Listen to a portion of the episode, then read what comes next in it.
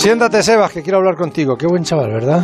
qué majo. Qué majo y qué valiente, además. Y el torero también, ¿eh? ¿eh? Sí. Los dos, ¿eh? Los dos. Oye. A mí me parece que esta gente son las que, eh, primeros, que te, insuflan de energía, de, de es la juventud que viene. Somos jóvenes, Sebas. Sí, sí, nos queda mucho por delante.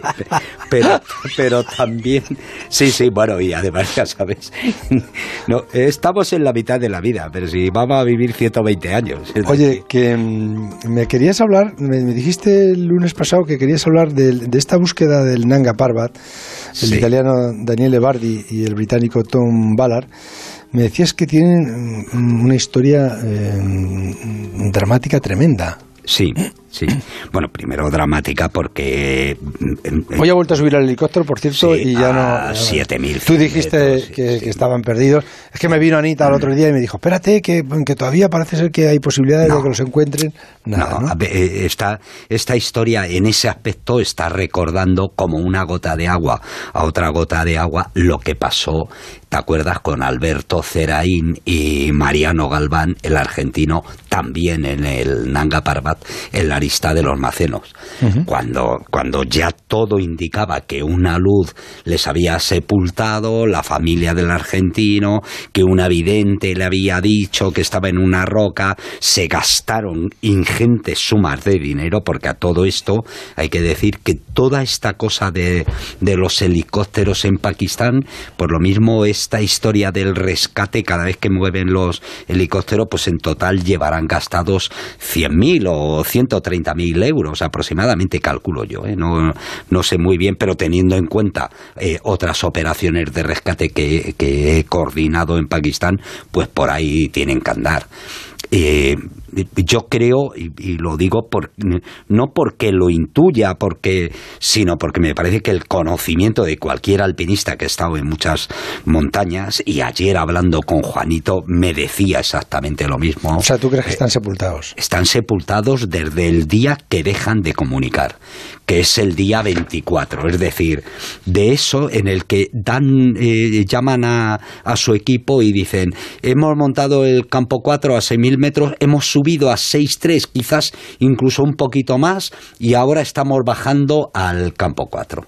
Eso es el día 24, quiere decir que de eso hacen 8 o 9 días.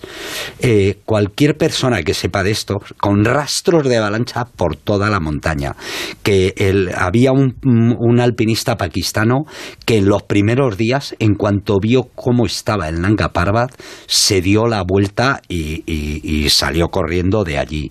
Eh, hoy eh, incluso el campo que tenían abajo, hoy la han encontrado también sepultado. Esos chavales para desgracia de sus familias y de ellos mismos, eh, están muertos desde el día 24, desde hace 8 o 9 días. ¿Y, cuál es la historia que me decías que, que, tenían, que tenía uno de ellos?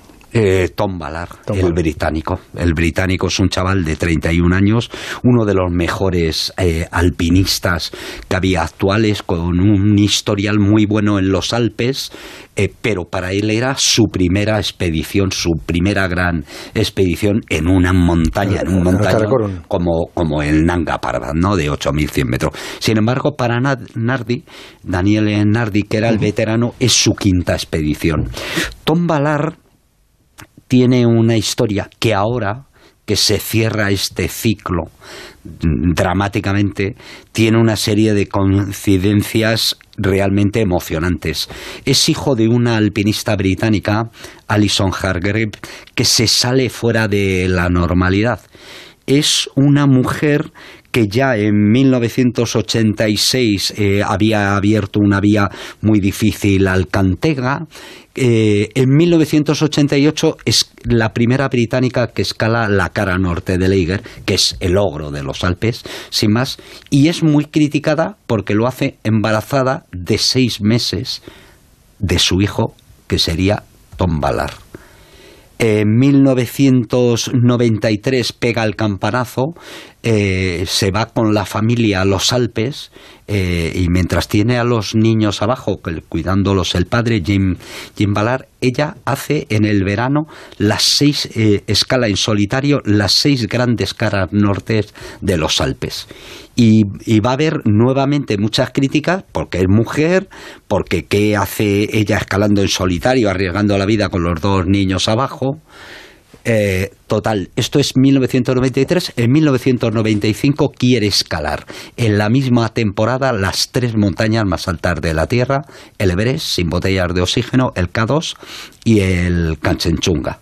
Y en efecto, va al Everest, un primer intento no le sale bien, al segundo le sale, escala el Everest sin botellas de oxígeno, porteando ella todo eso la encumbra, va al K2, hace el K2 y bajando en, en, una historia desgraciada, en una especie de tormenta blanca que yo he sufrido, por cierto, en el, en el K2 y es muy poco, muy poco habitual, por decirlo así. En un día eh, absolutamente claro, vienen vientos de mar de 150 kilómetros por hora y bajando de la cumbre muere ella, junto también con, con unos aragoneses bajando de, de la cumbre.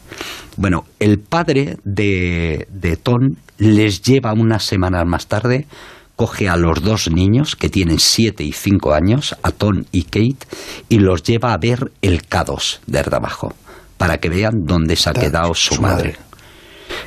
Ton eh, sale de carácter a la madre es un tipo muy independiente, muy buen alpinista, que de repente hace las seis caras nortes de los Alpes, de la misma forma que los había hecho la madre, pero la madre lo hizo en verano, él en invierno.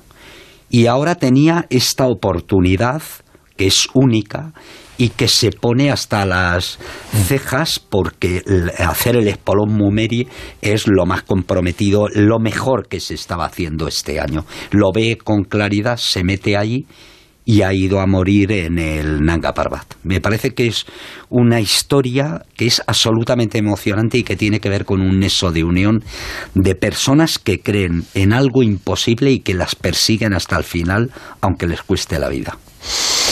Por eso quizá el Nanga Parbat es conocida como la montaña asesina, ¿no? Eh, por eso y porque al principio los alemanes se, se empeñaron por ir por la cara norte, que es una cara muy peligrosa pero sí, todavía la siguen llamando la montaña asesina. ¿Cuándo vas a ver a los niños de José?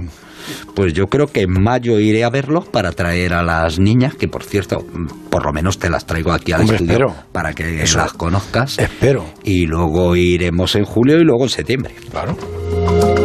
El transistor. José